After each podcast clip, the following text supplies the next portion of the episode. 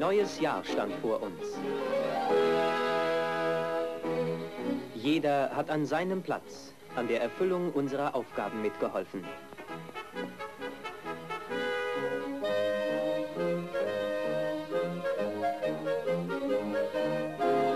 Große Erfolge wurden in unserem sozialistischen Aufbau erreicht.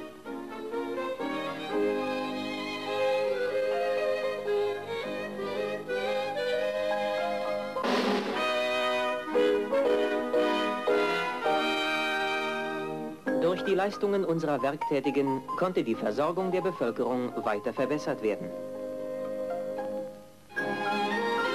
Auch das Weihnachtsangebot der Konsumgenossenschaften ist reichhaltiger geworden.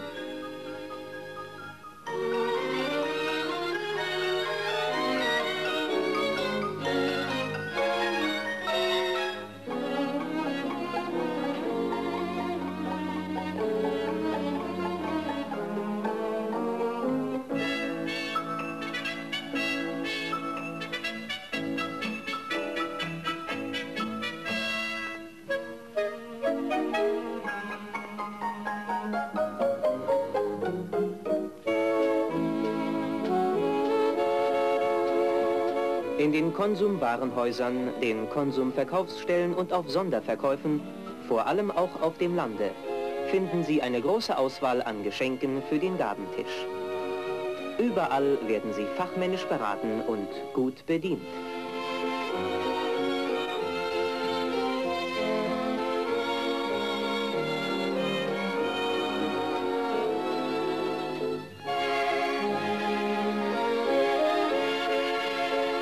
Denken Sie daran, rechtzeitiger Weihnachtseinkauf erhöht die Vorfreude auf das Fest. Der Konsum deckt den Gabentisch.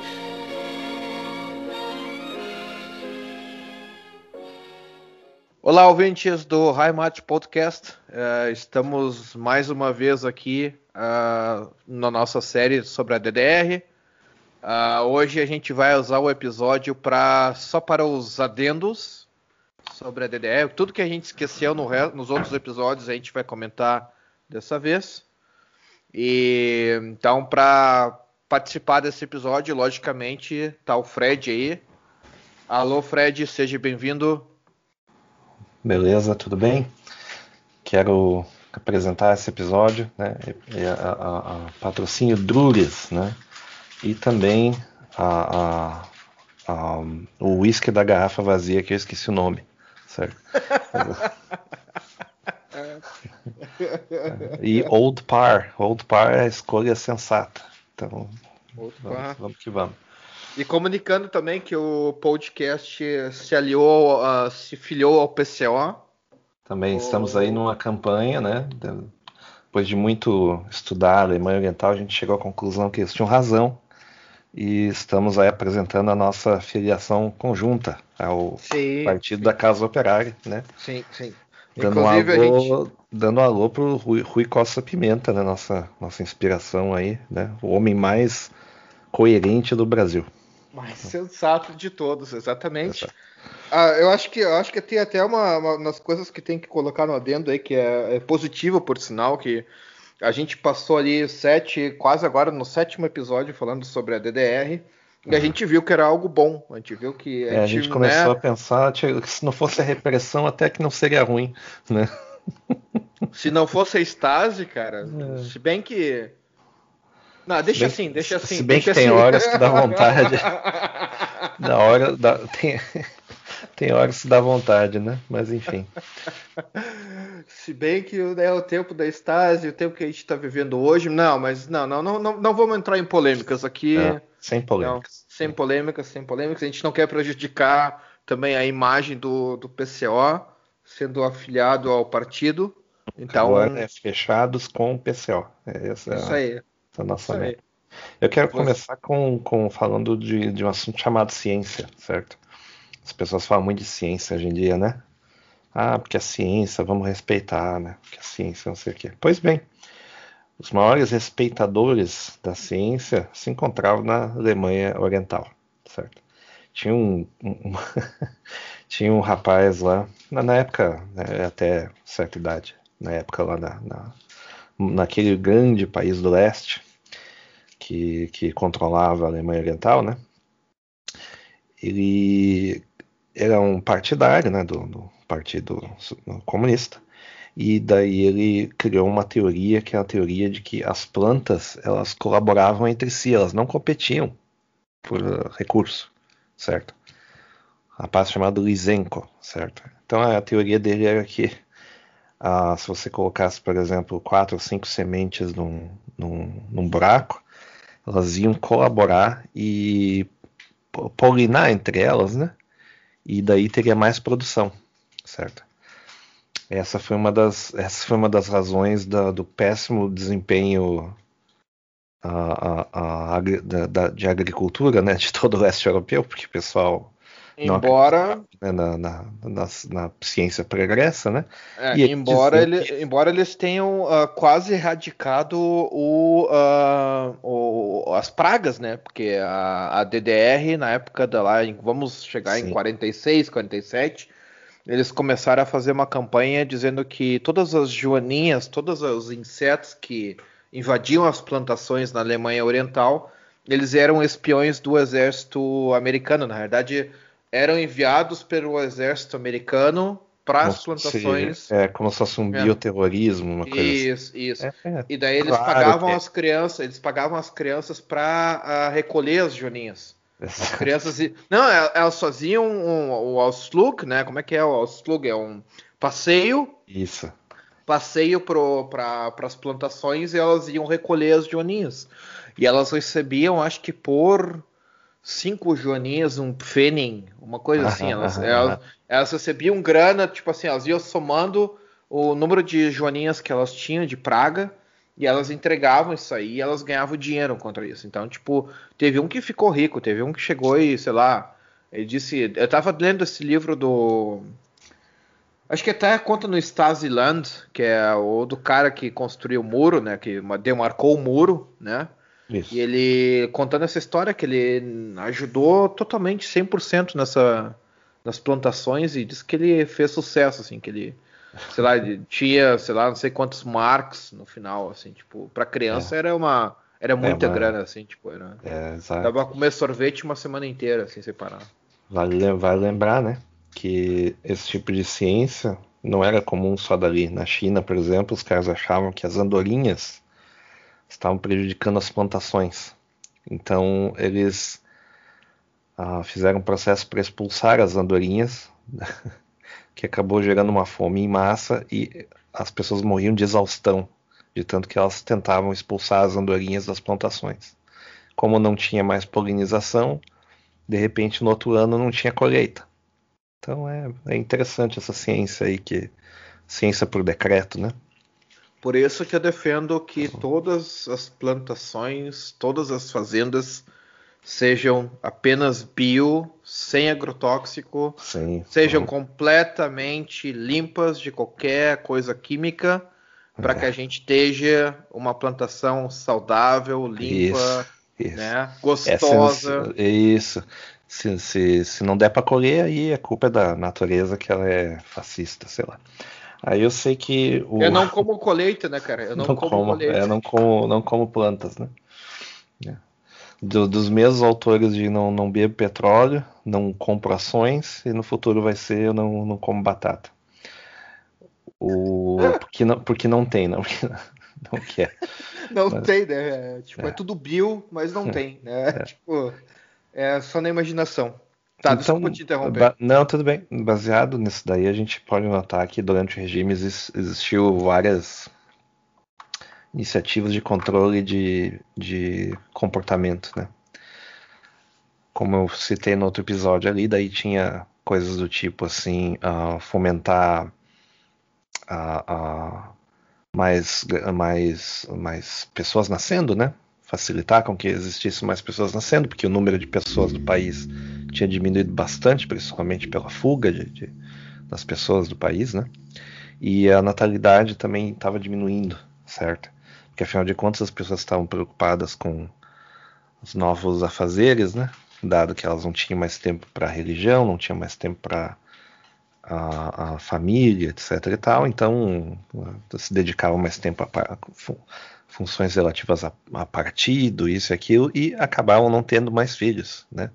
Então eles ah, Deixa eu te fazer uma pergunta, só pra... uma correção. A, a gente está falando sobre a DDR, né? Isso. O assunto isso. é DDR, né? A gente não está falando é. sobre os tempos atuais. Não, de jeito ah, nenhum. Okay, de okay, jeito okay, nenhum. Qualquer semelhança não é semelhança. Você que está vendo errado. Então, ah, uma, uma, das coisas que eles tentavam fazer assim, era treinar as crianças em várias coisas. Né? Uma delas, assim, denunciar os pais, certo? Que é uma coisa que hoje em dia não acontece, né? Uh, uh, denunciar não. os pais se eles estavam obedecendo a certos protocolos. Nunca, não, não, não, nunca que isso ia acontecer hoje, obviamente. Não, que... hoje eles não fazem, nas escolas não, não fazem. não fazem, não, não, não fazem. Não. Uh, a questão de, de da, da, correção dos termos que a pessoa usa nas conversas, isso é uma coisa que era treinado desde a escola, que a pessoa não podia falar certos assuntos em casa, etc e tal. E o negócio mais chocante de todos, que era para fomentar a colaboração entre as crianças e o senso de comunidade, eles tinham um horário em que todo mundo ia, ia, uh, ia para o troninho ao mesmo tempo. E o, o, banheiro, né, no caso, ele não tinha uh, ah, um, paredes. Portas, paredes. É não o popular cagaço, né? Vamos fazer um cagaço. Isso, isso é uma coisa que na, é bem antigo, né? Esse tipo de coisa, porque tinha na, na, na época dos romanos, né? A latrina, né? Digamos assim, né? Só que eu imagino que na época dos romanos tinha até uma certa privacidade, né? E a privacidade era, ela era vista como uma coisa do, do país fascista da, do, do oeste, né? Não é, não é coisa deles ali. Ali era tudo compartilhado, todo mundo sabia de todo mundo. Não, não, ali era tudo. Era então, senso de comunidade, cara. Você é. não tá entendendo. Você não está adaptado com os é. termos da, da DDR, cara. Você Exato. não está Uh, com, no, tu já leu o dicionário do, do PCO? Eu não sabia que isso tinha dicionário, mas tudo bem. Tu tem que, tu tem que, tu tem que uh, ler o dicionário do PCO. Acho que essa linguagem ela não está de acordo com o dicionário do PCO. Ok? Então, que, então o que acontece? O, o, isso causou um trauma gigantesco em muita gente, certo? Você não imagina a situação, né? Todo mundo fazendo as coisas no mesmo horário. É, é, é, deve ser uma situação muito difícil. E teve gente que teve problemas psicológicos graves por causa, por causa, por causa disso daí. Isso daí foi meio que descoberto ali no final do regime já, né, que esse tipo de coisa acontecia e, e, e que, que acontecia todo mundo sabia, mas era a, a... cara, eu vou te falar um negócio bem sincero, né? Defeitos, é, né? Eu vou te cortar um pouco, eu vou te falar um negócio bem sincero. Eu tive um colega, acho que há quase 10 anos atrás, vamos dizer 8 anos atrás, e uh, a gente começou a brincar com ele, tipo em alemão, ah, du bist Ozi, né, tu é da Alemanha Oriental, papapá e tal. Daí, cara, a gente descobriu que o cara era da Alemanha Oriental, a gente não descobriu porque ele nos falou. A gente descobriu que a gente começou a observar ele, cara. A gente começou a observar Eita a forma de como ele funcionava, assim, como a gente ia comer junto. Eu me lembro que tinha uma sexta-feira que a gente saía para comer o, o, popular schnitzel, né? Schnitzel uhum. com batata e tal. E a gente ia numa universidade, num, num RU deles lá, comer esse tal de schnitzel. E, cara, como o cara pegava os talheres, ele é diferente, na diferente, né? mesa, né? é. ele fazia tudo. E daí teve um dia que uma das colegas não se aguentou e falou assim: ah, É, Fulano, tu é da DDR, né? Tu, tu é da Alemanha Oriental. Ele falou assim: Sim, eu nasci bem no meio, bem ali na. Por final da DDR, tipo 85. Ele falou: Eu nasci em 85, eu vivi bem a, a parte da DDR, o final mas, ali. Mas qual que era a diferença ah. nessa parte de talher e coisa assim? Qual que era. Era o jeito que ele pegava? Como é que era? O... Era. Cara, era muito sistematizado. Tipo assim, a, a gente sentou na mesa e o pessoal do né, o alemão tradicional pega os talheres, joga do lado e pá, tá aqui do lado e começa a comer, pega os talheres e começa a comer. E o cara senta na mesa, o cara sentou na mesa, cara, não é brincadeira, não tô mentindo. Ele parecia o Mr. Bean, cara. Ele sentou na mesa assim, Cheio ele tinha o, o talher assim do lado Daí tava assim, milimetricamente os talheres do lado do prato. Ele pega assim um talher e depois pega o garfo, né? E depois pega a faca. E daí ele pega assim e começa a cortar. E daí eu, eu, eu, eu nunca me esqueço, porque isso aí é típico de. Acho que não é filme brasileiro, é filme alemão mesmo. Que tu vê aquela mimetização do cara cortando carne, entende? Assim, sabe? E a, a mimetização, Sim. assim. E daí a gente olhou assim, caralho. E o cara era gente boa, boníssima, assim, cara, tipo assim, parceiraço, assim. Só que o cara, a gente via que ele ele vinha do da, da Alemanha Oriental, cara. A gente via assim, tipo, era era era claro assim, não tinha mentira, sabe? A gente nunca não teve nenhum preconceito nem nada, só que a gente eu até na época pensei assim, eu achei engraçado, né? Pô, era uma outra Alemanha, coisa diferente e tal. Mas hoje eu acho triste, assim, tipo, que tu, tu teve esse trauma, teve essa, essa, essa educação meio que não é militar, assim, é mimetizada, né? Sim. Tipo, cheio, de, cheio de manias. Cheio de manias, né? Cheio de manias, né? Pois é. Então a gente, não sei se a gente citou a, a parte da saída das tropas russas, por exemplo. Não sei se a gente, é, talvez só ano passado. Então a gente tem. Isso, isso, é fácil de achar no YouTube. Tem, tem um, um, vídeo de notícias que mostra uma cerimônia que parte do acordo, esse do protocolo de, de unificação, de um acordo para que as tropas invasoras, digamos assim, dos dois lados, elas iriam sair, certo? A um, a um, certo momento. Então, isso sabe, aconteceu em acho que 94. Odeiam, né? 94, 94. É. E tu sabe que eles se odeiam, né? Tipo, tu, tipo, tu vê o alemão, o afegão médico, o afegão médico, não, ah, médio, não médico. Eu já tô bebaço, já tô na terceira ou quarta cerveja, desculpa, galera. Uh, eles uh, não gostam da Rússia. Tipo, tu fala do Putin, tu brinca tudo mais, o pessoal não gosta, não gosta mesmo. Ah, porque o pessoal tá fazendo errado, não sei o quê. E, e uma coisa que é importante lembrar que a, a, as tropas soviéticas elas são do início da, da, ou do final da Segunda Guerra Mundial até o final da, do muro, até quando a reunificação aconteceu. Sim, então, tipo sim, assim, presença, presença constante, né? Era como se fosse apenas constante. mais um QG. Sim, então os caras sim. tinham, os caras tinham dedo nas forças de, de segurança, era, era, era como se fosse realmente quem estava mandando, né? A gente falou dos mandatários, né? Da, sim, da, sim. Não, mas é, do, do país, ressaltar... mas né, eles estavam em tudo, né?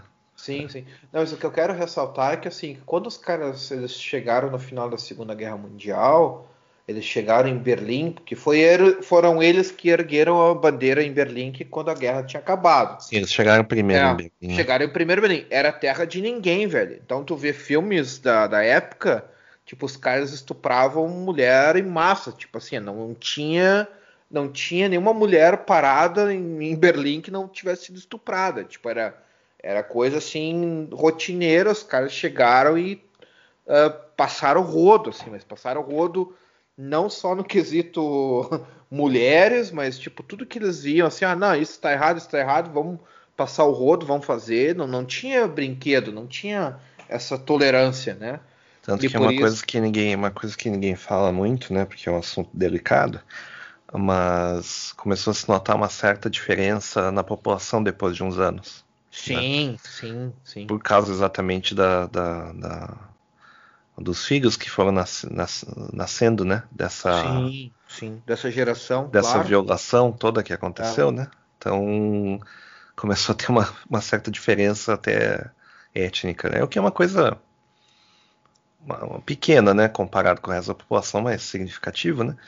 Sim. Que é uma coisa meio, meio estranha, né, se for parar pensar, porque essa região ali da Alemanha, ela, eles têm muito eles têm muita influência do, do o povo sórbio, né, que é um povo Sim. que existia ali, né, que não existe mais, que Sim. meio que se fundiu com os alemães, que eles são meio como se fosse uma mistura, um intermediário entre o polonês e o tcheco, certo? Mas Sim. eles são naturais da Alemanha Oriental. Os, os povos que existiam antes dos alemães dominarem essa terra, né? Sim, Inclusive os povos mais ancestrais. A língua deles parece muito com, muito com o tcheco, inclusive, a língua deles, né? E eles são reconhecidos como uma como uma minoria, né? Minoria étnica, né? Sim, tem sim. minoria protegida, etc e tal, hoje em dia, né? Você tem bandeira própria e, e tudo mais. E dali que tem muito muito daqueles sobrenomes que terminam com Witz, né? É. Que Witz significa filho de, né? Em todas as línguas eslavas, né? Então é quando você vê assim Clausewitz, né? Por exemplo, o sobrenome Clausewitz é, é, é uma pessoa, é uma pessoa né? de é a pessoa do, de, de sobrenome eslavo, né? De ah. na, natureza eslava, né? Isso é uma coisa curiosa, né? Porque no final das contas os caras sacanearam o próprio povo, né? Eles nem percebem isso. Mas e é uma das coisas que eu acho que até teve muita, muita influência na DDR, porque, por exemplo, tu tinha a mãe com mãe solteira, né? O uhum. filho uhum. de um soviético qualquer, que a mulher foi estuprada e tal. O pai morreu na guerra, obviamente. O pai morreu na né? guerra. E daí a, a mulher foi estuprada, teve um filho, né? Porque a, a época do final da guerra não é o progressismo que a gente tem hoje nos dias atuais, mas, né? Tipo, tinha, as mulheres... tinha, tinha, bastante tinha bastante aborto sendo forçado e sendo coisa forçado, mas, sim, mas uma, não... uma tragédia. Ah, enfim, o, o, século XX foi uma tragédia humanitária sim. gigantesca até o último ano e a coisa continua e ninguém percebe porque dá a impressão que está tudo em paz, mas não está, né? Inclusive, essa época que a gente está passando é a época de maior paz. Se a gente for é, analisar é, bem é. friamente, né? É, uh, uh, principalmente agora que uh, as guerras elas são travadas por joystick, né? Sim. sim. Então, drone, no futuro, eu tenho uma previsão que é o seguinte: no futuro as guerras vão ser feitas em Counter Strike. Vai anotando. vai, ser, vai ser partidas de Counter Strike e vão ser filmadas e vai ter aposta em cima disso. e é assim que você vai decidir as guerras. Quem perder, devolve território, paga alguma coisa. Esse é o futuro da guerra. Porque, poxa, se você pensa que guerra de drone é guerra, né? Qual que é o próximo passo? Né? É. O próximo passo é. É, é química, né? É química, de repente, né? Não, a química, química, a época da química já passou, porque a, a guerra química ela prejudica todo mundo, né? E a, a, guerra atômica, por exemplo, nunca vai acontecer porque você destrói o terreno que você quer usar, né? Sim, então não faz sim, sentido, sim, certo? Tem, tem efeitos ruins para todo mundo, né? Mas eu acho que acho que no futuro vai ser tudo na base do, é, o, do, do, do, do, do Counter Strike, jogos eletrônicos. Vai por mim que vai ser isso aí. Eu tô lendo aquele livro do, do Harari, né? Que é o aquele israelense é o eu não vou. É, o Homo Deus. Eu não vou entrar em, em, mérito se o cara é lacrador ou não. Eu não vou entrar em nenhum mérito, mérito político aqui. Mas, assim, o terceiro capítulo, a, a, parte do livro, falando em guerra química, né? Tipo, ele. Não minuciosamente, mas eu dizer assim, uma boa porcentagem descrevendo exatamente do que a China fez uh, ano passado, né? Tipo, com essa coisa do, do corona, o vírus que veio de lá, que aconteceu tudo o que tinha que acontecer e tudo mais, os lockdowns e a falência da economia. Isso é tudo foi tá no livro lá, cara. Tá no livro, tipo, não é 100% fiel, mas tu lê o capítulo do cara, o cara tá descrevendo como é que é, como é que é uma guerra química. E por isso que eu tô falando guerra química, sabe? Não tô falando uh, guerra química uh, no, na, de bomba atômica ou sei lá, essas coisas que tiveram na Primeira Guerra Mundial, que é gás mostarda, essas coisas. Não, eu tô falando guerra química realmente com a doença, tipo assim, de, de passar ah, doença. É biológica. É biológica, biológica, biológica, cara, biológica. Não química, biológica, desculpa. A guerra onde quem, quem vence é quem tem o bife mais uh, sem agrotóxico. É, é, guerra é. bio. É a guerra bio, né? Quem vende o steak uh, mais caro, né? 150 euros um bife de 100 gramas. A guerra vai ser vencida assim. Imagina o cara comer o. Como é que é o Waigu? Como é que é o. Hoje o cara pergunta, é, é Waigu? Daí o cara, não, não, é bio. Não é Kobe Beef, não, é, é só ser agrotóxico. Mas eu não sabia que boi leva agrotóxico. Pois então, eu, Também não sabia, né? Mas... É. Tem, tem uma outra coisa que a gente esqueceu de, de, de, de lembrar, foi assim. Existia uma tentativa de restabelecer a igreja luterana, no caso, e re, reinvigorar como ela era antes, né, antes, da, antes da, da, do período da guerra, né, obviamente, da, da, Segunda Guerra, e não teve muito sucesso. A lavagem cerebral que o povo sofreu, ela persiste até hoje. Tanto que você consegue ver no mapa uh, uh, religioso, o mapa coincide uh, quase 100% a, a área que ela era da DDR com a, a um número elevado de pessoas que não frequentam mais a igreja não e não tem a igreja. Né? Exatamente. Isso é uma coisa que você nota, inclusive, na, na, na... Isso influencia tudo, né? Você nota isso em propaganda de, de, propaganda de TV até embalagem de, de produtos. Isso é uma coisa que influencia tudo. Porque, por exemplo, vou, vou dar um exemplo: cerveja, certo? Cerveja tem muita na, na Bavária, por exemplo, né? Estado sim. bastante católico. Sim, na Baviera, muito, sim. Muita influência da Igreja Católica, tanto na produção quanto nas marcas em si, rótulos, né, nomes das cervejarias, sim. homenagem a santo, aí tem o padre, etc. E tal. Isso é uma coisa que praticamente não tem na Alemanha Oriental, nas marcas de lá, certo? É, geralmente tem assim, é o, é o foto do, do, trabalhador da própria cervejaria, digamos assim, é uma, uma coisa que é recorrente. Ou seja, é, é, é isso influencia em tudo, né? Influencia na. na Sim, na... É, é, que vocês tinham muito em cooperativa, né? Tipo, a DDR, as fábricas e tudo que eles produziam era meio co cooperativa. Então, Exato. tinha cooperativa da cerveja, cooperativa do de que botava, montava ponte, cooperativa de que montava caminhão é tudo Isso. cooperativa, não era nada assim, tipo, ó, a gente é a firma ou a empresa do governo que faz isso. Não, é tudo cooperativa. Isso, isso, é. isso daí você nota bastante a engrenagem, bastante aqueles, aqueles brasões assim que tem cevada no brasão, sabe? Que é, é aquela coisa que parece assim, brasão de cidade, sabe? É. Tipo, aqui, aqui, a gente produz café e trigo, daí tem assim um, um ramo de café, um ramo é. de trigo, né? Coisa bem, é, os, os, caras, eu não sei dizer agora, é o achômetro, né? Eles deviam ter, tipo, uma cooperativa só do trigo, e daí uma outra cooperativa da água, e daí outra cooperativa da cerveja. Tá, e eles voltavam, tipo assim, fazer um merge, assim, no final, é. e produziam cerveja, né? Tipo, é. três corporativas diferentes para produzir uma cerveja só. O problema era eles concordarem, né? E chegar mesmo, mesmo lugar. O pessoal ficava, ficava mascando feno lá por uns meses cerveja ficar pronta. Por isso que a cerveja é uma merda, né, cara? É, a, gente, a gente já entra nesse assunto aí. Ok. Triste, mas... mas enfim, temos aí uma grande notícia para dar aí, que tem uma pessoa muito famosa que é fã de uma dessas cervejas aí, já, já vamos contar. Tem, tem, tem uma coisa engraçada que a gente não, a gente não citou muito, que é o seguinte, só em, por cima, né? Que a, a DDR, assim como os outros países do leste, eles respeitavam zero ecologia. Zero. Sim, sim. Ou seja, muito, muita queima de carvão, certo? Muito, muito, muita exploração pesada de minas, certo? Sim, sim. Indústria, sim. indústria do lado de, de, de área residencial, Sim, sim, sim.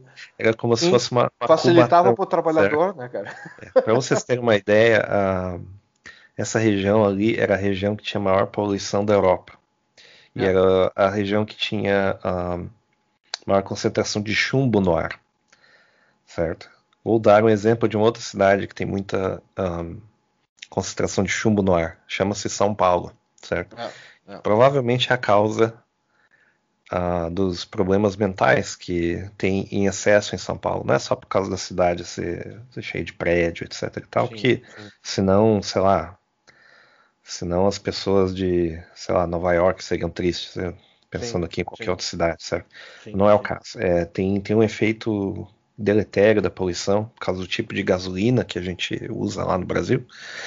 E era a mesma situação na DDR, né? Muita fuligem, né?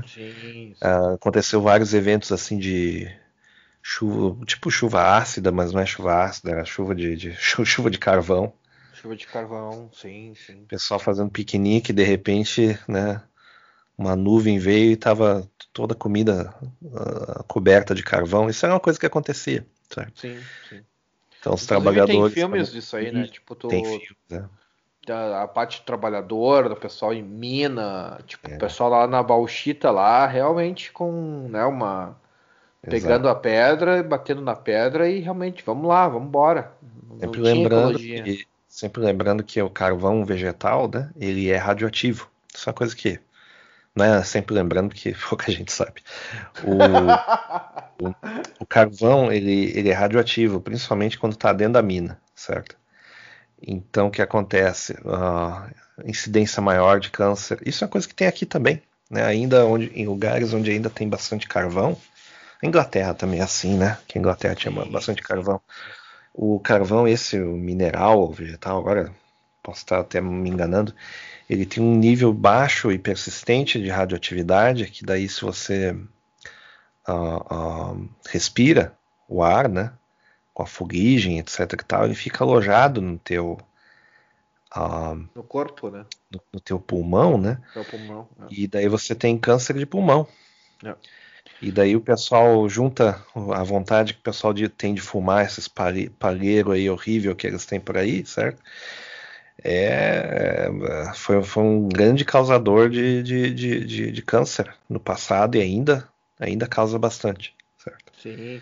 Não, o, o- a, a gente, tudo que a gente vê da DDR é o pessoal fumando pra caramba, né? Tipo, o pessoal Sim. não deixava de fumar. Tipo, Era era pra, era pra, era pra, pra- passar o tempo também, né? Não, Era mais- é, é que também ele corta um pouco da fome. Tem Corta um esse pouco da detalhe. fome. tem esse detalhe. E, e daí as pessoas também tinham muitos problemas de doenças misteriosas, assim, tipo, ah, a, o, sei lá, o rim não funciona mais direito, o pulmão, daí tem que fazer transplante de rim, umas coisas assim. Tinha isso aí, tinha muito disso aí. E era misterioso, assim, porque na, na época não existia essa coisa de, ah, não, minha senhora, você tem câncer, assim, do pulmão, assim, assim, assim. assim. Não existia isso aí na época, O sabe? médico, pessoal não- dizia que era, o médico dizia que era uma virose e ficava por isso mesmo. É, é. Parece um país que eu conheço, né? Mas enfim. É, Antigamente o pessoal chegava no, no médico e dizia que era uma virose, hoje o pessoal diz que é o coronavírus. Também é uma virose, mesma coisa, mudou nada. É, não dou nada. Então, É. Quebrou a perna, ele tá lá no óbito. A virose. Né? Ah, corona, né, cara? a virose. Virose. É, é possível, né? Tem uma, uma coisa muito curiosa que é a seguinte. É, a- um, entre, os, entre os países desse, desse mesmo tipo de regime, eles tinham uma colaboração. Como é que funcionava essa colaboração? Ela- eles tinham, às vezes, trocas de presentes entre eles. Então, tinha trocas de carros, né, fabricados nesses Sim. próprios, né? Tinha produtos, era uma, uma troca de presentes constantes, certo? Sim, sim. Tinha trocas de favores, né? Tipo, ah, o cara vem aqui passar uma temporada aqui em Cuba, vem passar uma temporada aqui na Iugoslávia. Então tinha esses, tinha essas, né? "Ah, Estou te dando um avião de presente, sabe? Esse, esse tipo de coisa. Mas nenhuma pessoa foi tão generosa quanto o nosso amigo Fidel, né? Fidel ele deu uma ilha para a Alemanha Oriental, certo? E a Alemanha Oriental pensou realmente em usar aquele terreno lá para para ter tipo uma base de mísseis, né, para de repente fazer um resort, fazer uma coisa desse tipo assim. É uma ilha, eu acho que no sul de Cuba, que era chamada de uh, Caio Blanco del Sur, certo? E daí os alemães eles renomearam essa ilha como Ernst uh, Thälmann, que era o líder do Partido Comunista de 26 a 33, né? Que ele morreu num campo de concentração, inclusive ele virou meio que mártir da causa, né? E o que aconteceu? No spoiler, o spoiler da DDR, quando eles estavam fazendo as contas, os caras olharam. Ilha em Cuba? Como assim, bicho? Vamos, vamos, vamos falar, vamos pedir lá pro, pro Fidel lá, né? Vamos usar essa ilha aí, porra, imagina, puta resort lá no, no Caribe, cara. Imagina, que loucura. Vamos fazer muito dinheiro. Aí eles entraram em contato com a, com o governo cubano. O governo cubano disse que o governo cubano não reconhecia a união das Alemanhas. Não, não, eles não reconheciam que isso teria acontecido. E, ademais, esse, essa ilha foi dada de forma simbólica. é, eu gosto muito dessas desculpas que o pessoal usa, é maravilhoso. Eu gosto, eu, eu queria, minha vontade era pagar os impostos de forma simbólica também. Enfim. Aí tem, tem isso daí, daí eles não. Eles, uh, uh, mas, mas essa ilha não é, uh, não é realmente habitável, sabe? Só tem bicho na ilha, é difícil de, de ter um homesteading lá, é meio, meio complicado, né? Mas então, ideal para comunista, cara. Daí, tipo, deixa comunista lá uns dois meses e acaba. Tipo, comunismo... Lá tem, lá tem comida, né? Pelo menos, né? Tem os bichos. É, lá, lá, tem comida, né? Talvez dê certo, não dá para saber. O problema é se comunista pode realmente matar uh, algum bicho e comer, né? Fazer por. por, por é, porque daí é anti-ecológico, né? Tem é. isso daí também, né? É- aí o que acontece? Nós temos aí na, na na, na, na, coisas que mudaram do, do, do, principalmente assim de Berlim, certo? Todas as cidades, todas as grandes cidades da DDR elas mudaram de fachada, certo? Por exemplo, Dresden. Dresden, é, eles finalmente reconstruíram até poucos anos atrás, acho que eles terminaram de reconstruir lá para 2006, 2007 a cidade. Eles quiseram construir usando os mesmos tijolos que foram uh, destruídos depois da, da, da ah, tipo as, as pilhas né, de, de, de, de, tijolos lá que das ruínas, né? Depois do Sim. bombardeio de Dresden no final da Segunda Guerra e para usar isso como sei lá um tipo um memorial eles reconstruíram a, a Marienkirche que eles têm lá na igreja como ela era seguindo o plano original, né? E usando os, o máximo possível dos tijolos que foram recuperados, né, para dar, dar realmente a impressão de que ah, o, o, prédio ele foi reconstruído. Né. Eles também fizeram essa reconstrução no Zvinga, que é tipo a corte do, do rei da Saxônia lá e tal, e vários outros prédios históricos foram construídos. Se você passar por lá, você vai ver que o prédio ele tem a cor nova, pintada ou não pintada, a cor da pedra, né? E a cor de pedra queimada, de tijolo queimado assim do nada. Ah. Esses, esses, esses, esses, tijolos foram postos ali de propósito para servir como a, re, a, rememoração da guerra, né? Ah. Berlim também ela foi reformulada de certa forma, né? Os checkpoints, né, que dividiam Berlim, foram retirados. O muro, em grande parte, foi derrubado. Uma boa parte aí do muro aí foi virou souvenir, que nem a gente falou, né? É, só coisa para turista, né? É. Isso, e tem uma seção que é no East Side Gallery, né? Que é, é, é uma seção ainda ereta do muro, que é onde o pessoal vai lá tirar foto e depois eles põem uma bandeira, uma foice martelo no Instagram, certo? Mas enfim, aí eu sei que a, uma, a maior mudança que teve foi lá em Alexanderplatz, tinha o prédio do Senado da DDR, se não me engano, né? Que era um prédio, tipo uma, uma caixa de sapato alongada, sim, grande, né? O, o, logotipo gigante, assim, da DDR, assim, parecia tipo uma, um prédio, assim, de TV, sabe? De, de, de, de firma de TV, né? Sim. E esse prédio, ele virou a estação de trem dali, né? É. Eu acho que do S-Bahn, se não me engano, e da, da parte de cima do U-Bahn também, né? Isso, da, da... Isso a estação de Alexanderplatz, né? É. Das estações, o estilo das estações foi, foi mudado, grande parte deles, né? Estações de, de metrô, né? Urban. Sim. E uma, uma que eles deixaram mais ou menos como era é a de Pots, Potsdamer Platz, né? que, usa, que usa inclusive o letreiro antigo da época do, do, do Entre Guerras ali, né?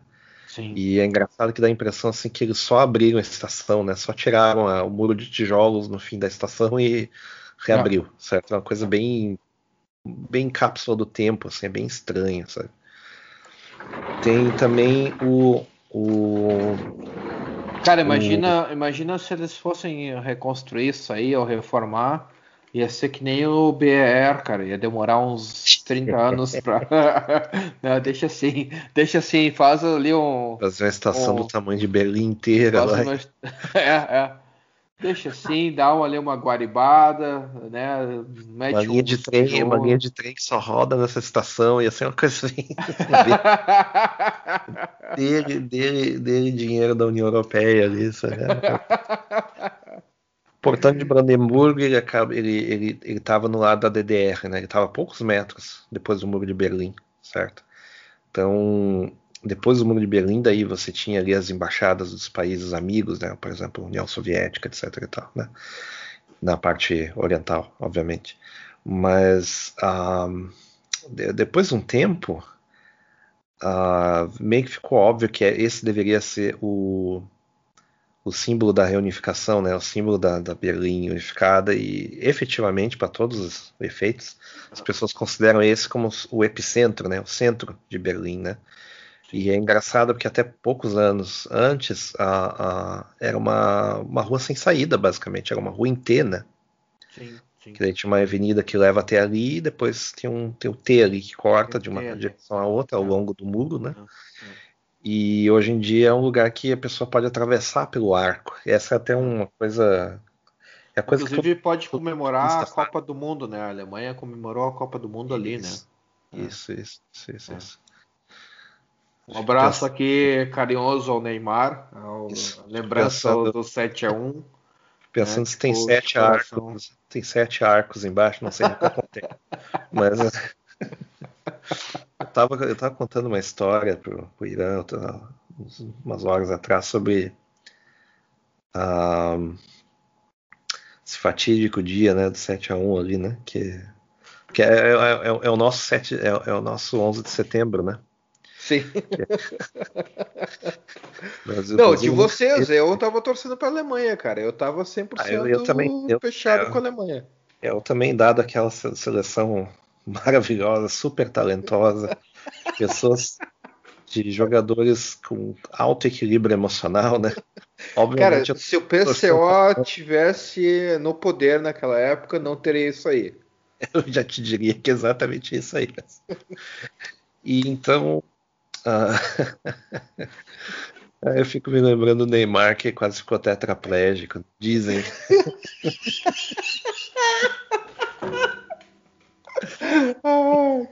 É, é, surreal, né, cara? É surreal. Mere, merecido, sabe? Aí fica aquela coisa, né? Todo mundo tem uma história de onde eu estava no, no 7 a 1 né? Eu me lembro que eu estava vendo o jogo e estava com a camiseta da DDR. Me deu sorte, né? Então. Cara, eu acho que eu tava na, na época. Eu, eu sou meio pé frio para futebol, né? Tipo, eu, eu torço para Alemanha, torço para o FC Bayern e eu sou pé frio, né? E daí eu me lembro que esse dia eu tava. Eu não tava muito prestando atenção no jogo para não dar azar para a Alemanha. E daí eu sei que Cara, sei lá, lá pelo no segundo tempo eu abri a janela do meu apartamento, do meu micro apartamento aqui em Munique e gritei Deutschland! E o pessoal ficou meio assim, tipo, era acho que lá já já uh, tava, já tava morto o cachorro. Já tava Esse morto o cachorro e o pessoal não respondeu nada e tal, mas foi muito engraçado, cara. Aquele, é, ficou, aquele eu, tava, ficou uma situação feia, ficou uma situação feia lá. Como é que era o nome do técnico agora? Esqueci o. É o Felipão, cara. Que, cara cara que come ranho lá, como é que não? O alemão, ah, é o, o alemão, o Low, né, cara? O Low que vai, vai, Low, é. vai, vai pedir aposentadoria depois de 22 agora, depois da Eurocopa ele tá saindo. É, é, é. Comedor de ranho, né? Enfim. Isso, é, eu ia dizer que ia fazer na aposentadoria, mas acabou de dizer. O, a questão do, do, do, do, do da, deu para notar que ele tava assim meio assim, calma, gente, calma, a gente já meteu sete nos caras, calma, calma, tipo, slow down, sabe? Devagar. Sim, mas isso é oficial, né? Isso aí eles. Uh... Como é que foi? Eu tava vendo no comentário, eu acho que foi inclusive a. Depois eu vou falar uma coisa sobre, a, sobre essa seleção alemã, depois tu me lembra. Mas ah. assim, tem um filme que é chamado Die Mannschaft, ou seja, a seleção. Uhum. Isso. Né? E eles contando histórias e tudo mais, e, e teve realmente, é, é oficial isso aí que teve na, no intervalo do jogo, na, na onde estava lá no, no, vestiário, e ele falou assim: olha, galera, agora põe o pé no freio. Agora, vamos, agora vamos, assim, vamos, segurar o resultado e todo mundo riu, né? É, é tipo assim, ó, ele assim, põe o pé do freio, a gente tá na casa do. Não, realmente foi assim, a gente tá na casa do. Do, do time, né? Então, tipo, ah, não é vamos foi. No, foi, no, foi no Brasil, foi no Brasil né? né? A gente ah. tá na ah. casa do time, não vamos humilhar, tipo, vão ser agora mais pé no chão, mais modestos, digamos assim. E daí eles baixaram, assim, eles baixaram a bola. Porque o jogo, depois que. Fizeram depois, mais um. Fizeram mais um. Porque é, dava, dava meio que a impressão assim, que os caras estavam pedindo para levar gol, cara. Tava uma situação é. muito estranha. Não, uma hora, a Alemanha uma hora tinha sinal da TV. 10 a 1, é. A Alemanha tinha como fazer 10 a 1. Sim. Tranquilo, tranquilo. Uma, uma hora o sinal da TV. sinal da TV caiu, não sei por qual razão, certo? Aí quando voltou era mais um gol. O pessoal chorando, né? Porque eu tinha, tava junto com o brasileiro, daí o pessoal chorando. Daí...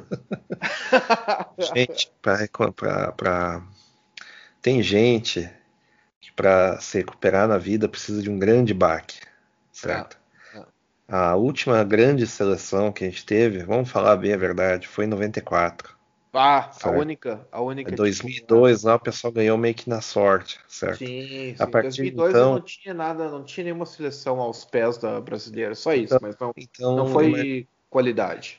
Imagina o seguinte, o pessoal tá aí nessa, nesse, nessa, nesse negócio aí, tem que ter algum baque para e, o ba... eu percebi o seguinte que o baque não resolveu. Então, efetivamente, para todos os efeitos, a Alemanha hoje é o país do futebol. É, é. Coisa muito bizarra, assim. muito, muito bizarro.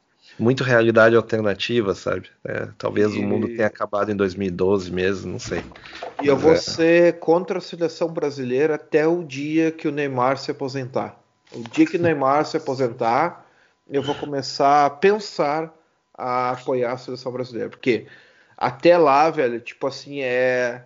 É toys. Cara, é, é, é, demais, assim, tipo, eu não, eu não, não sei como é que o pessoal não, não cai na real, tá ligado? É meio que fosse uma seita que o é pessoal. Uma, é uma, é, uma, uma histeria coletiva. Histeria lá, coletiva. Só, só tá numa esperança, assim. Era a mesma coisa a questão do Ronaldo, se lembra o Ronaldo? Não, porque sim, agora sim, ele 98, entrou. Né? Ele 98. tá no banco. É, é, ele é. entrou em 94 no banco, se não me engano, né? Sim, ah, sim. mas sim. esse cara promete. Esse cara promete. Sim, mas foi essa história de 98 Copa, na França, né? É. Sim, sim, mas ele tava no banco em 94, porque ele tinha 17 anos, uma coisa assim, né? Sim, se não me engano. Sim. Sim. Aí o pessoal, não, esse cara aí, esse é, o, esse é a promessa, certo? É. Esse é. cara aí é a promessa. Daqui na próxima Copa ele vai brilhar. É, é brilhou bem. A, a, chuteira brilhante. Enfim. E, e, só uma anedota sobre a de Mannschaft, a seleção, né? A, a Merkel, ela mudou uh, o como é que se chama a seleção alemã? Ela tinha outros nomes, é, tipo, ela tinha realmente de Deutsche Mannschaft e ela era a seleção alemã, né? Ela tinha um nome específico, ela é a seleção alemã. E eles trocaram isso aí. Isso aí foi uma troca quando aconteceu em 2014 e a Alemanha ganhou a Copa, então foi essa época que a Merkel ela deu uma, digamos assim, reformulada nos termos em que tu chamava a seleção alemã para tu não falar alemã. Então tu não realmente Típico, né? tu, Típico, tu vê, né? tu vê tipo assim a descrição da seleção alemã é de Mannschaft, ou seja, a seleção, mas tu uhum. não vê a seleção alemã. Ou seja, tudo isso aí é, faz parte de uma não é teoria da conspiração, é realmente essa falta, essa perda de identidade da Alemanha. É, que falta, tá falta de patriotismo, anos, né? né? Falta, falta de, de patriotismo, patriotismo né? É. Ah, então, deixa eu ver o que mais. Eu, eu esqueci de citar que Honecker morreu de câncer no, uh, no fígado, certo? Quando ele tinha 81 anos, num, num distrito de Santiago chamado La Reina, a rainha, né? O funeral foi arranjado pelo Partido Comunista do Chile, né? O que acabou sobrando do, do, da DDR como entidade acabou se concentrando 100% no Die Linke, né, que é o partido ou partido de esquerda que dificilmente consegue mais que 12, 15% dos votos, né? A, a, exatamente pela posição ideológica do, do partido, né? Que daí o pessoal, o pessoal não é bobo, eles sabem associar que o Die Linke ele fazia parte da, da, da, da, da DDR de certa forma, né? Era o partido que existia lá, né? De unidade socialista e tal.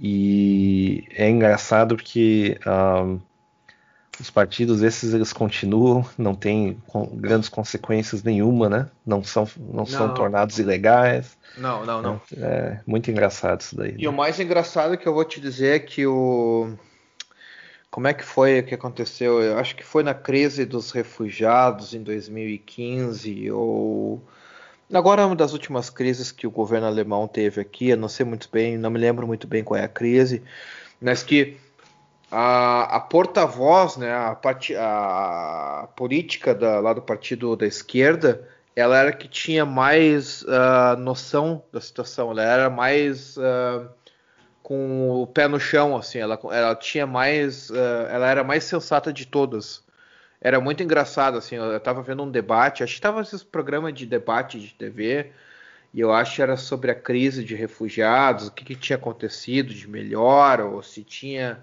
tido integração, se tinha funcionado a integração de refugiados, tarará. E, e a mulher do D-Link era mais sensata assim, eu pensei assim, caralho, a gente está na Alemanha para a esquerda ter no, sensatez numa, numa opinião, sabe?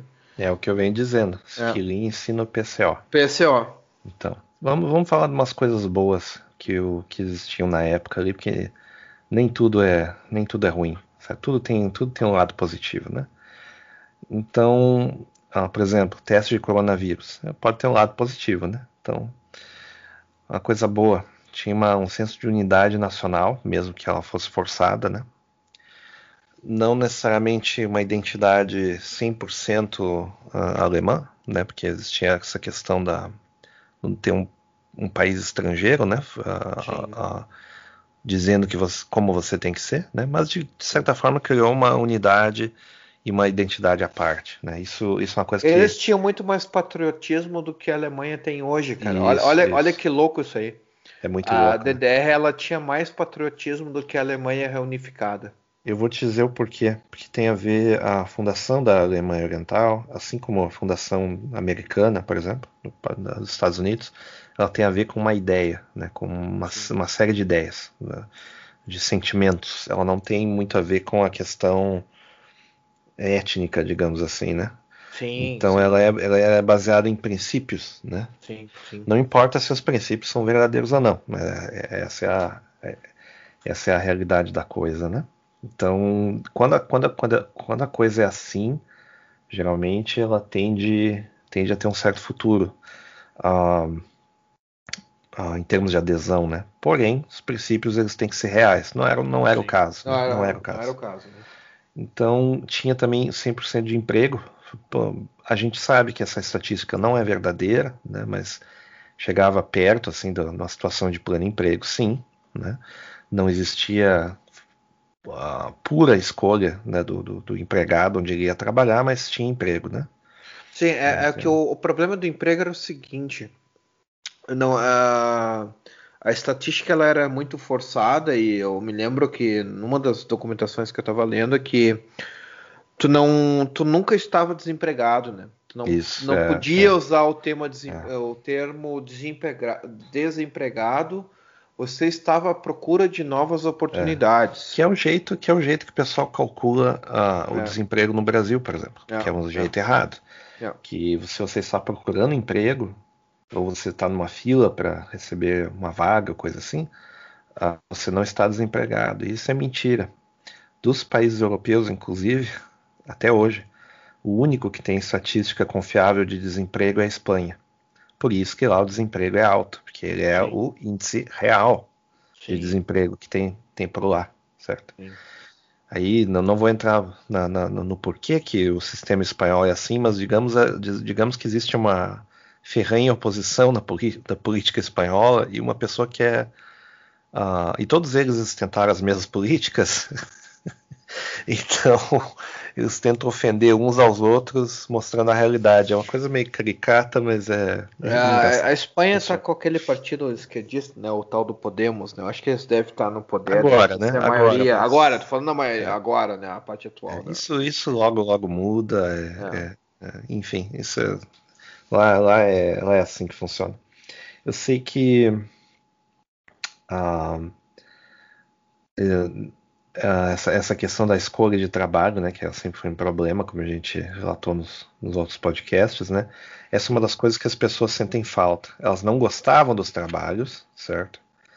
Mas, ao mesmo tempo, trabalho não é uma coisa que você tem que gostar, é uma coisa que você tem que fazer, certo? Sim, sim. Então, as pessoas tinham uma, uma, um certo senso de propósito, né? Sim, uh, tinha também uma direção definida, a pessoa tinha uma certa expectativa do que, que ia acontecer. Ah, eu vou estudar até ano tal, vou me formar até o ano tal, depois eu vou conseguir um trabalho. Ah, é assim que vai ser meus, minhas férias. Esse é o meu período de férias. Ah, final de ano tem esse feriado, tem outro feriado. Então, acho, uma... que, acho, que, existia um, um, um, também um senso de coletividade nisso aí, né? Então, como assim coletividade? Porque tu sabia que tu estava tendo lá o teu emprego na fábrica, ou tu era uma secretária, ou qualquer um emprego que tu fosse na, na DDR, e tu tinha o senso que tu pertencia a algo, né? Então, tipo, o teu vizinho era, sei lá, motorista de caminhão que fazia isso, isso, aquilo para DDR. Então, tipo, era tudo meio arranjado, era tudo meio falso, assim, porque tu tinha empregos que eram, digamos assim, hoje seriam inúteis, né? Porque a, é. pela, pela parte de industrialização e e como Isso. tudo se desenvolveu, né? Mas tu tinha essa coisa de, de, de, coletividade. Então, tipo, tu, tu ia pro trabalho, tu se sentia útil, teu vizinho também tinha um trabalho, tu chegava em casa, tu tinha tua comida, tua janta, é. tu via tua TVzinha lá, tu fazia aquela coisa de proletariado, mas tu sabia o seguinte, ó, era eu todo mundo seguro igual. lá em é. casa, é todo mundo igual, sabe? É. Não tem nenhum. Exceto, exceto aquela grande classe de gente da, da parte diretiva do país, que é, é, é uma é. grande organização, é, é. era todo mundo igual. e o, o, mais interessante são as. as um, isso o Brasil ele era muito similar, muito similar, certo? Mas aí que tá de, também experiências, outra coisa. De experiências compartilhadas. Por Sim. exemplo, final do ano, eu me lembro muito que era, era assim, pelo menos no sul do Brasil, todo mundo tirava uh, férias no mesmo tempo mesma época. Sim, sim. Então, por exemplo, Porto Alegre, certo? Chegava ali em janeiro, uh, final de dezembro, digamos assim, a cidade ficava uh, fantasma. As pessoas tinham que pegar e uh, marretar as janelas, certo? Com, com a madeira lá para evitar que as pessoas invadissem. Isso era uma coisa que eu me lembro claramente, assim, que era assim. Né? Porque as pessoas iam passar um, um, um mês a 45 dias numa casa de praia, certo? Sim dividido por outras famílias, né? Geralmente o pessoal do mesmo clã, né? Sim, sim. E era assim que funcionava. E nesse sentido, a Alemanha Oriental era de, de, de costumes bem similares, certo? Sim. Época de férias ali do meio do ano, né? Porque o, o, o hemisfério é ao contrário, né? Sim. Uh, uh, chegava naquela época ali, todo mundo ia para as férias no mesmo mesmo lugar, mesmos lugares. Sim, porque era tudo tipo é. colônia de férias, né? Era tudo planejado. E... Eles tinham as colônias de férias próprias que eles, que eles iriam. É. E, e ela era tudo reservado. Tipo, eu me lembro que eu tava vendo um documentário.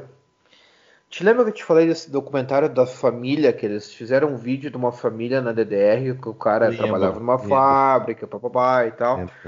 E daí eles falando das reservas de férias, então eles tinham que reservar para é, ter possibilidade de uma colônia de férias. E eles tinham uma espécie de rodízio.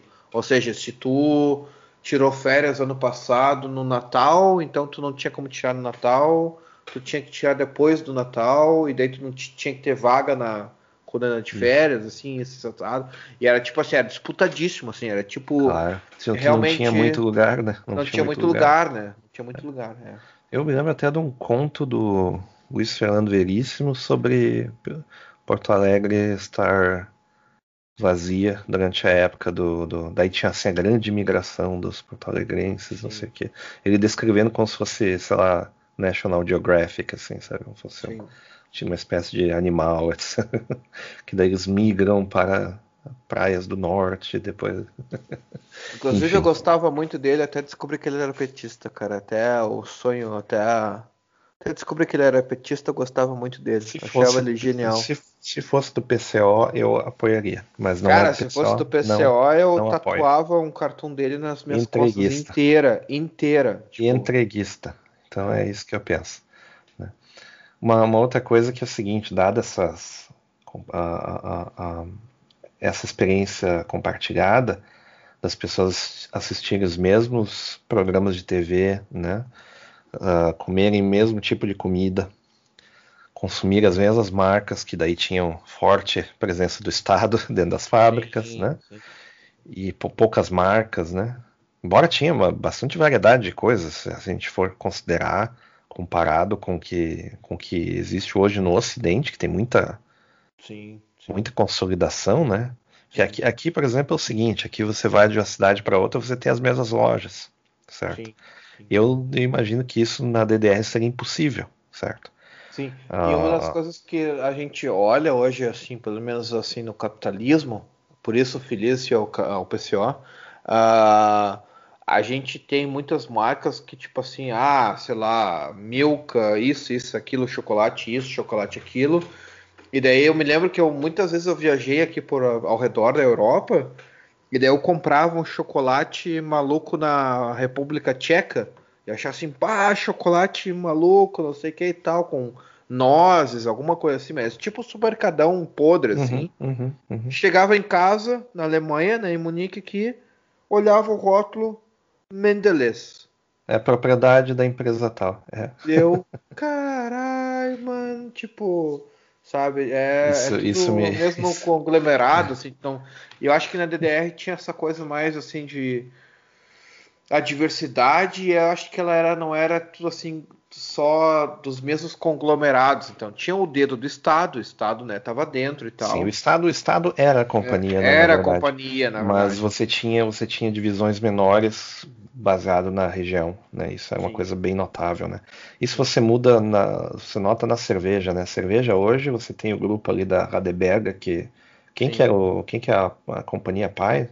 Era a Ótica que, você tinha. A Ótica que é, é, é pai da, da Radeberga. Né? Aquela dos, aquela dos fermentos mesmo, aquela do, é, do bolo instantâneo bolo lá. Instantâneo, exatamente. Não sei se é instantâneo, acho que demora, demora é, não, um mas não, não, é do bolo instantâneo, dos muffins e tudo Isso. mais.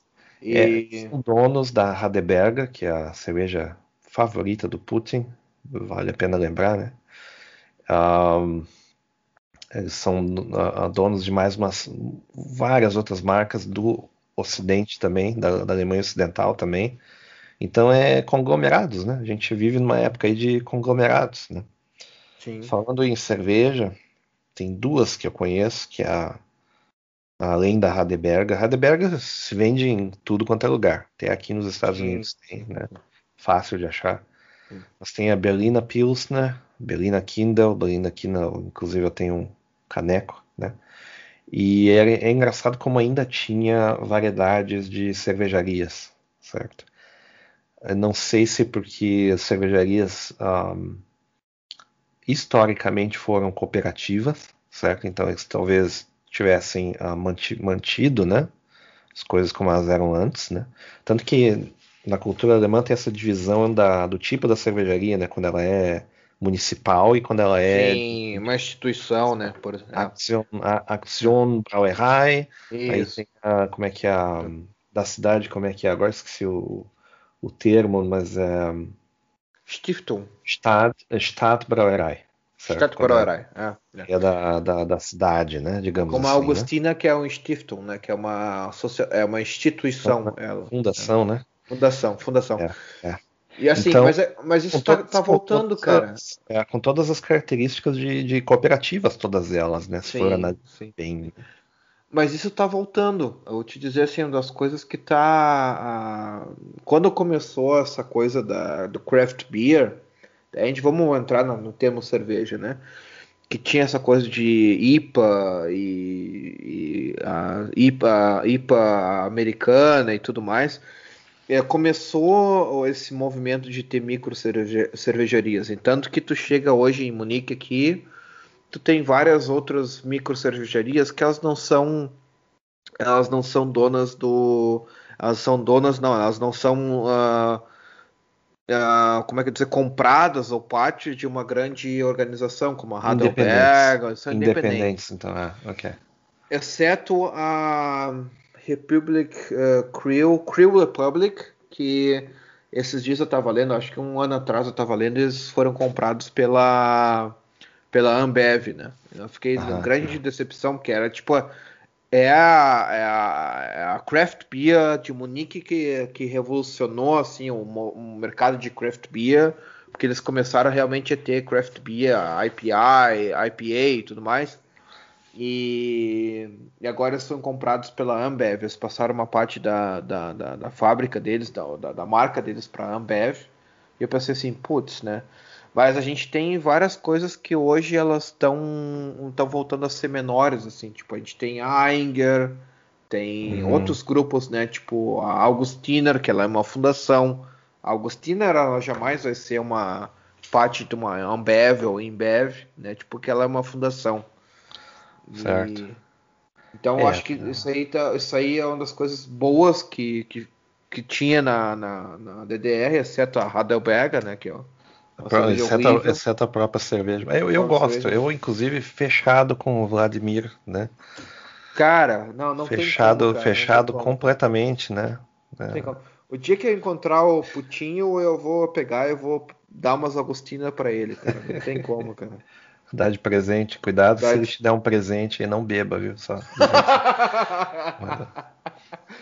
não, não, mas é que quando eu encontrar ele, eu já vou ter uma camiseta em russo, escrito em russo, uh, bem grande, fechado, assim, fechado, fechado com punch. Então tá fechado certo. com Vladimir. Né? É. Zakruitas Putina. É.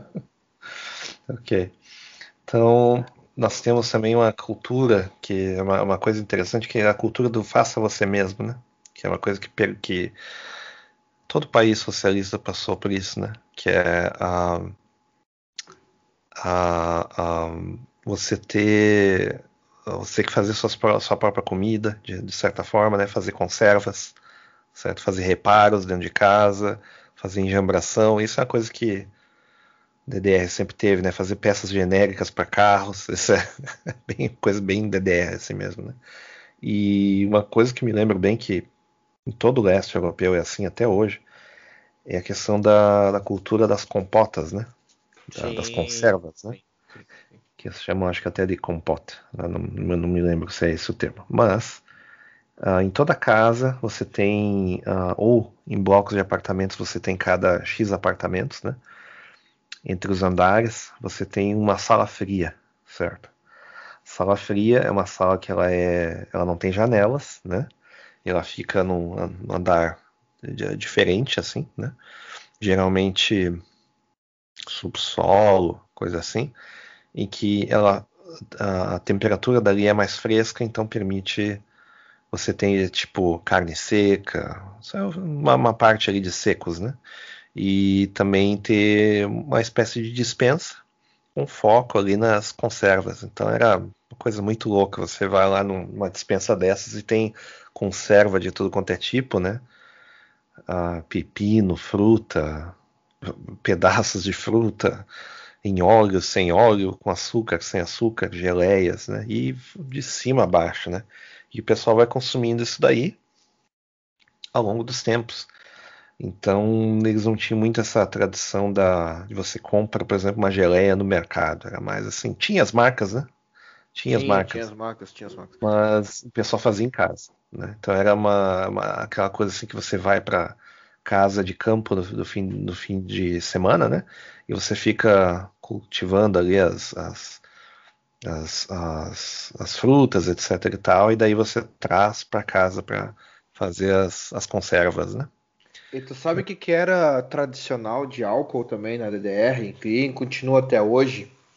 O tal do Aya Licor. Aya Licor, que é licor de ovos, né? É, e... que o pessoal, o pessoal tem, um, tem um costume no, Isso. No, no, no Natal, né?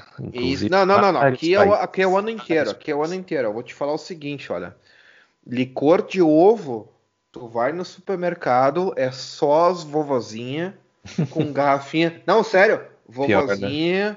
com garrafinha de licor de ovo. E sabe por quê, né? Porque saiu da DDR, né? Tipo, Sim. muitos uh, tiveram essa, essa, essa febre de licor de ovo na DDR. E tu encontra várias velhinhas, tipo assim, ó, enlouquecida, né? É, é, que nem o, é que nem as velhinhas na que a gente vê até hoje, que muitas também provém ou da vem da, da época da DDR. Tu vê elas em confeitaria, cara. Tu vê, diz para mim, tu vê uma velhinha no Brasil, uma vovó no Brasil, assim, ó, sentando numa confeitaria numa, no, no Brasil e, e, tomando um café, e tomando um, comendo um bolo ali. Tu não ah, vê, minha mãe, né? Minha mãe fazia isso, mas eu só conheço ela. Tá, então... mas é só ela. É, mas não é o costume, não. Não é, é o costume, não. O não costume, é o costume do, do, do, do, pessoal é, é, é, levar ou. É, não é costume, realmente. E sabe, sabe por que, que elas fazem aqui na Alemanha? Vou te contar bem a história. Que é os bolos e as tortas que a gente tem aqui na Alemanha, muitas têm álcool.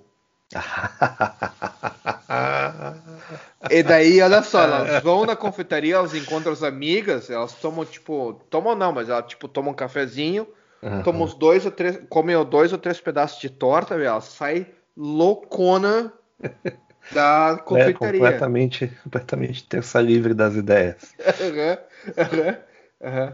Tipo, inclusive eu tenho teorias que, a, que, a, que as velhas que a gente encontrou, eu e o Bruno, uh, elas antes do Biegata, na última vez. Cheio de bolo.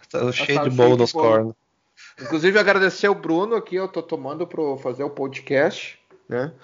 O Bruno e o PCO pela oportunidade, né? Tipo, de ter um whisky em casa. E o Bruno me presenteou um Ardmore, ah, né, cara? É. Aí sim. Aí bonaço, sim. né, cara? Bonaço. Tipo. Podia te dar um Crocs de presente também para se sentir completamente confortável. Sei, sei, sei. Esse é, esse é o presente do Bruno. Próximo, o dia que eu for visitar ele na Suécia, eu vou presentear ele com um Crocs. pesquisa, pesquisa por cueca de Crocs. Dá uma pesquisada. Sem sacanagem, dá uma pesquisada aí.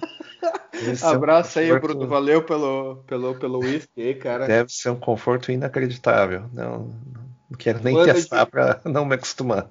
Então... Tu anda de patinete elétrico, mas a gente gosta de ti, cara. A gente te ama, mesmo com patinete elétrico. Lembrando, lembrando que na DDR patinete elétrico seria proibido, mas enfim.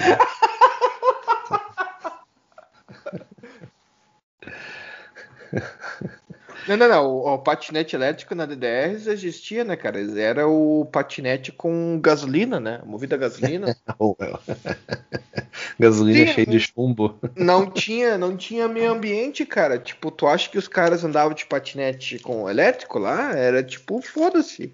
Eles colocavam, colocavam um, tanquezinho lá de, de com gasolina, cara, é um motorzinho ali que queimava ali e bora, bora, bora. Inclusive eu, eu vou, vou tinha, tinha, tinha, eu, eu, acho que tinha tipo umas, umas, umas, como é que eu vou dizer, umas umas Vespa da vida. Eu, eu me lembro que, que eu vi uma, uma Vespa fabricada na DDR, um negócio assim. Tem um negócio desse tipo. Que era uma coqueluche nos anos 60 na Europa inteira, né? É, Imagino é. que lá também devia ter. Inclusive, eu vou ver se tem aqui para vender na Alemanha algo do tipo um patinete a gasolina. Eu vou presentear o Bruno. Eu vou, vou levar pro Bruno lá. Com um litro de gasolina. Me aguarde, eu vou voar, eu vou voar, vou passar pela. Um litro de gasolina. Um litro com, de gasolina. de gasolina, a mulher assim. E esse líquido aí? Ah, essa é água, dá, tá, tá tomadinha. Cospe no canto. É. Vai, dar, vai dar super certo. gasolina, gasolina para homem é água, né, cara? Bom, eu, eu, eu de cabeça não me lembro de mais nada que eu. Que, que esses, esses são todos adendos que a gente foi anotando ao longo do. Mas do, tu falou do Chernobyl, cara? Vamos falar do Chernobyl. Vamos falar de Chernobyl. Um, o nome da usina, inclusive, é a usina Vladimir Lenin, né? Vale a pena lembrar, né? Muito simbólico, né? Ah, o, que, o, que é, o que derrubou a, a cortina de ferro, né? Uh, obviamente foi economia, mas o, qual foi a, a, sequência de eventos, né? Uma, uma, das primeiras coisas que aconteceu foi o, o, o, programa militar, né, que eu, que eu citei, né, de construção de submarinos, né? Isso, isso foi uma das coisas que drenou os caixas do, do, do da, da, União Soviética, né? E logo depois teve o, o, o problema ali de Chernobyl, né? Sim, sim. E isso abalou não abalou a, a, a, internamente né, a organização da, da, da, dos países do leste e também em questão econômica, né? Porque para recuperar, para proteger, para uh, um, até talvez indenizar uma, uma, parte desse pessoal ali, programas de, de, de uh, não vacinação, mas programas assim, de distribuição de remédios que continuaram por quase 20 anos, certo? Para prevenir as pessoas de terem câncer em massa ou, ou uh, problemas genéticos, né? tudo isso custou dinheiro, né? Sim. E isso foi. O pessoal percebeu assim: olha, a gente está num estado tal de coisas que é melhor parar. Talvez seja melhor parar, né? Então, isso meio que aconteceu já na época em que já estava um processo acelerado de abertura, de, de, de, como a gente descreveu, né? E foi meio que assim a, a cereja no bolo, né? Inclusive a Chernobyl um, Acho muito engraçado, assim, porque quem, quem ouve Chernobyl e acha que foi só o, o tal do desastre lá e tal. A Chernobyl ele afetou a Europa inteira, cara, mas ele afetou Sim. assim a Europa inteira gourmet, tipo assim. E radiação, radiação, radiação, não tem, radiação não tem, não tem fronteiras. Não certo? tem fronteiras, não tem Então, fronteiras. por exemplo, o vento ele levou para a Alemanha Oriental inteira e para, a Alemanha Ocidental, né? Sim, sim, sim. E, e, e, foi descoberto depois, né, poeira radioativa aqui nos Estados Unidos. Sim. Eu então... me lembro que eu estava falando com a minha ex, a ex-mulher, que eu estava é, falando sobre Chernobyl, assim, tipo, ah, e aí, como é que foi Chernobyl? Porque eu não, não nasci aqui na Alemanha, né, então eu queria saber como é que foi a época.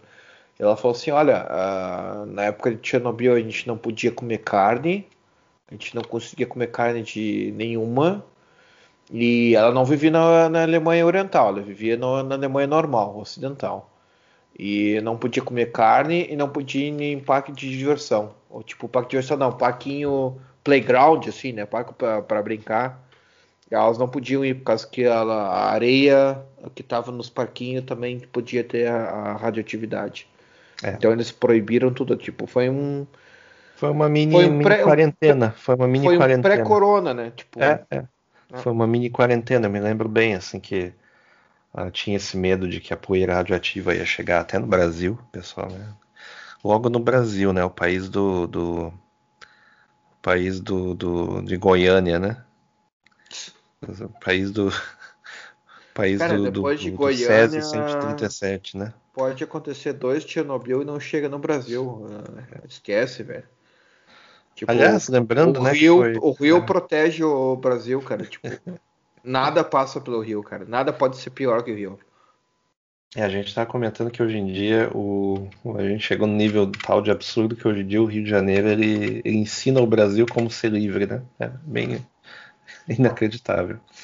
Mas uh, uh, teve, teve, isso que mudou também várias leis de, de, de agricultura, né? de regulação de agricultura, etc. e tal, exatamente para adicionar uns protocolos para verificação de radiação, certo? E... Sim, isso inclusive que mudou a EU, né, cara? Isso aí foram coisas que também foram postergadas para a EU. É, a agricultura, se tu for ver a regulamentação da agricultura hoje que a gente tem na EU, que é uma regulamentação que vale para toda a EU, ela é muita coisa, ela é copiada dessa época também, do, do post-Chernobyl, né? Tipo, Isso. eles copiaram Isso. tudo.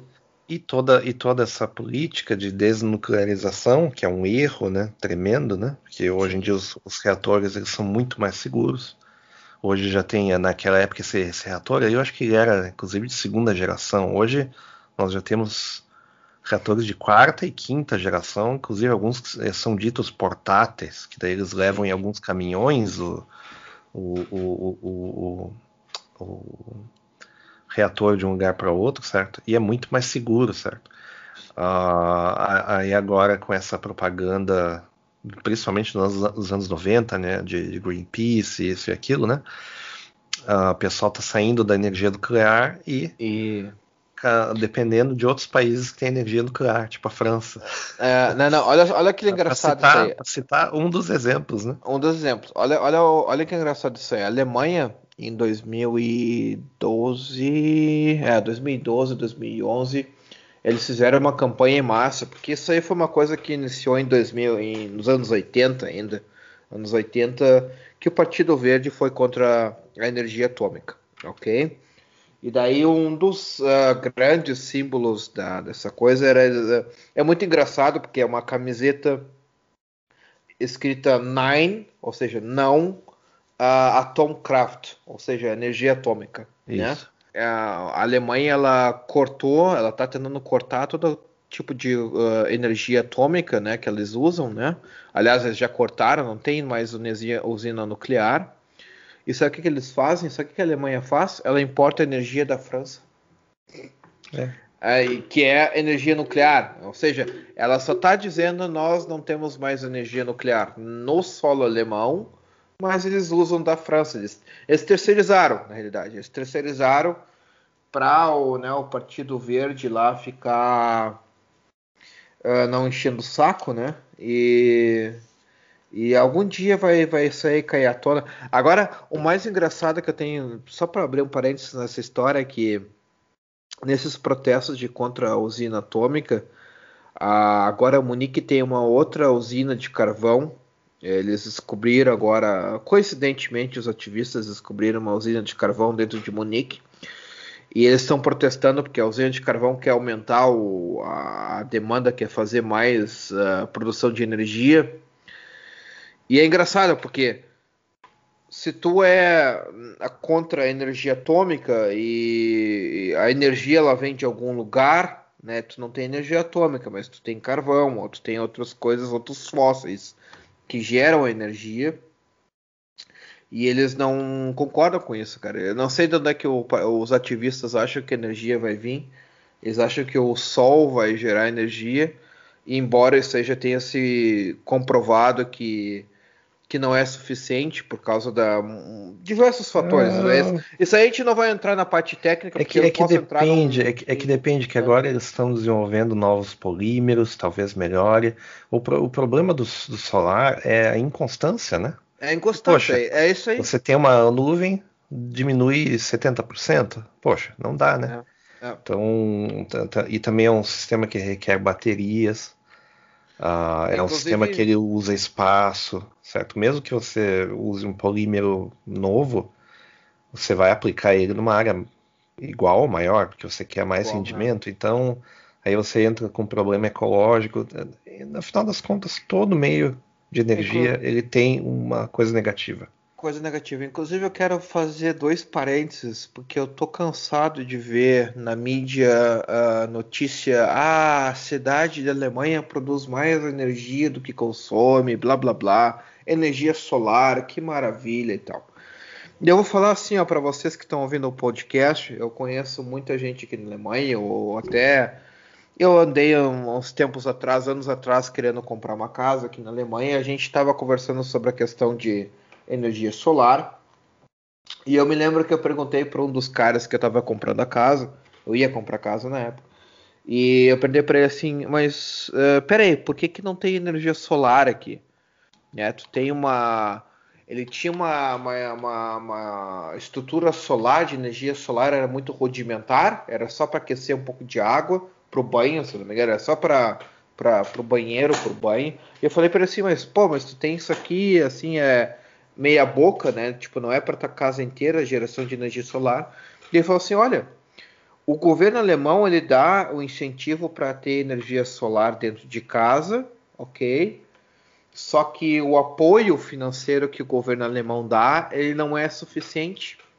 Eles dão, tipo assim, a, a, a customização de uma casa para receber energia solar, ela custa, vamos dizer assim, por baixo, 10 mil euros e o governo alemão diz assim: não, a gente cobre 3 mil euros. E o que, que o cara faz com os 7 mil euros, sabe? E daí vai ser tipo assim, ah, daqui a alguns anos, daqui a 10, 15, 20 anos, esses 7 mil euros vão se diluir. Mas, uhum. neguinho, sabe, tu vai chegar e vai dizer para alguém assim, ó, me dá 7 mil euros agora e vamos fazer uma coisa aqui bacana. Ninguém tem, velho. Só quem tem grana. Só realmente Sim. tem grana. Só quem tá sobrando o, mesmo. O afegão médio vai chegar e dizer assim, ah, bacana, eu não tenho 7 mil euros sobrando. Sabe? É. é, certas coisas não mudam. Então, a gente pode terminar com essa mensagem. Certas coisas não mudam e certas coisas voltarão também. Então, temos, temos essa mensagem aí para deixar. Né? Eu vou e... dizer que o podcast que a gente fez anterior me deixou muito assustado, inclusive eu, eu gravando contigo aquela época, aquela hora, e, e tu estava falando que existia essa teoria do que a, a DDR ela tá voltando, né? Os conceitos da DDR, essa, essa falta de liberdade de expressão e tudo mais. E isso tá me dando muito medo, cara, porque eu tô vendo que tá realmente tudo acontecendo assim, não é teoria da conspiração, não é, sei lá, viajar em algum conceito, é realmente forçar a barra, mas ela é realmente assim, tudo bate, sabe? Tudo tá indo como era na DDR. Hoje a gente já tem todos os conceitos de destruição de imagem em massa, do cancelamento que a gente já falou em vários episódios a gente já tem a, a questão da, da, liberdade de expressão que não existe mais, então a gente tem tudo, tudo batendo da época da DDR e o pessoal não se toca. Esse pessoal acha que é tudo normal, sabe? E, e é bem preocupante, assim.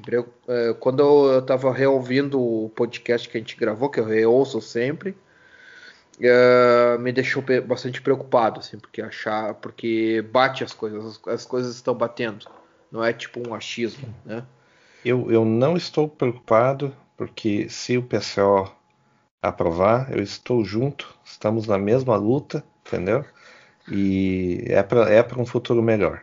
Né? Cara, então, eu assim, ó, eu, é um dos motivos que eu me afiliei ao PCO. É que eu quero até essa a minha segurança, eu quero a minha segurança, eu quero estar nas minas de Bauxita dando chibatada na galera. Eu vou estar fechadíssimo. Eu vou ser, fazer parte do esquema do PCO eu vou estar dando chibatada na galera. Isso aí é o que importa. E ainda dizendo, eu avisei. Eu avisei. então vai ser muito hilário, vai ser muito hilário. Então tá. Então tá, antes que a gente Hoje fale chega, né? mais bobagem, uh, nem sempre bobagem, muitas coisas são verdades, vocês tirem as suas próprias conclusões. Eu espero que os ouvintes do podcast sejam espertos o suficientes para tirar suas conclusões. Uh, a gente encerra esse episódio por hoje, por agora. Uh, gostaria de agradecer o tempo dispensado para escutar esse episódio sobre os adendos da DDR. E a gente volta num um outro episódio. E qual é o plano, Uh, Fred, fala aí eu, nós. Eu tava pensando em começar a falar de arquitetura, que daí a gente vai ah, dentro, de, desde a parte do Fachwerk, a parte da, da arquitetura móvel, né, do, do, do, do, povo alemão, e também falar de materiais, falar da, das técnicas novas, famosa Bauhaus, e, ah. como, e como Brasília foi um invento alemão, que é uma grande plot twist aí que ah, isso é interessante, isso é interessante. Eu queria um dia fazer um podcast muito louco só sobre o Traban, mas tipo assim, aí do, de 0 a 100 com o Traban, tipo assim, desde o conceito básico, por que, que nasceu o Traban, a fábrica acho que, Acho que de repente a gente pode falar sobre carros em geral, entendeu? É. Porque daí tem, tem a questão assim, quem inventou o Fusca, né? O pessoal diz, ah, foi o rapaz do bigode lá. Não, não é bem Sim. assim. Não foi certo? isso aí. Quem desenhou, quem desenhou foi, foi desenhado no, é, foi desenhado no lugar copiado de outros designs, mas aí não vamos dar spoiler aí, né? Que é para né? quem qual foi o primeiro carro? Foi de fato Mercedes-Benz e, e por aí vai, né? Sim.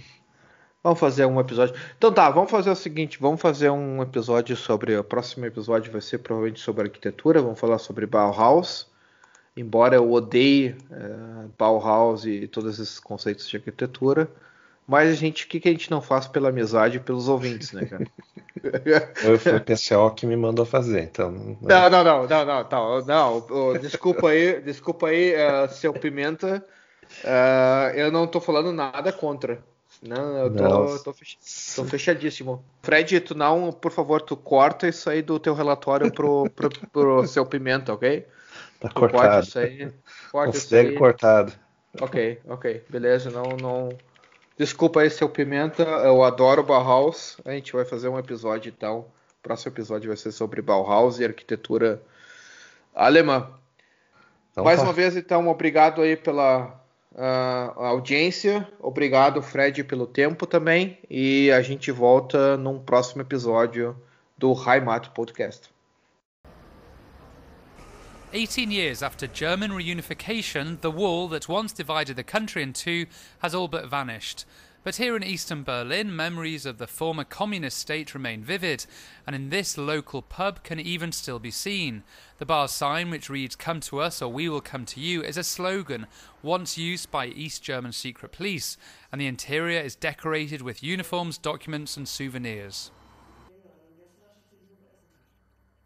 We tend to associate East Germany with the Berlin Wall, barbed wire, and the Stasi, but socially the state had a lot of positive aspects, which we should try to keep, such as healthcare or the education system. Some parts of the state are still alive and well in Berlin, such as the FDJ scout groups which were loyal to the regime. They've now launched an information campaign to restore the reputation of the country in which they grew up. East Germany was a democratic state, which allowed its citizens to live without fear for the future. No one had to worry they wouldn't have enough to eat. A school child seeing this exhibition would think that East Germany was a completely normal democratic state. This is the message here, which I think is crazy. According to one study of 5,000 schoolchildren from all over Germany, the majority of those from the East view the former communist country positively and don't see it as a dictatorship. Knowledge about East Germany is slowly fading, and the subject is not seen objectively. The reality of life back then is idealized or simply forgotten. Very few people are interested in finding out what exactly happened. Klaus Schroeder says schools hardly deal with this period of history, and people think of cool kitsch rather than regime's brutal reality. One tourist attraction in Berlin is a city safari in an authentic Trabant, and at the end of September, an exhibition of official East German art was opened, including works commissioned by communist leader Erich Honecker. Nostalgie or nostalgia for the East appears to be thriving in the German capital. This sort of nostalgia is a fashion which, like all fashions, will eventually fade, but it will certainly be around for the next decade or two, particularly here in Berlin. Whether it's a passing trend or not, the wave of nostalgia for East Germany appears to have swept away some of the regime's more unpleasant aspects.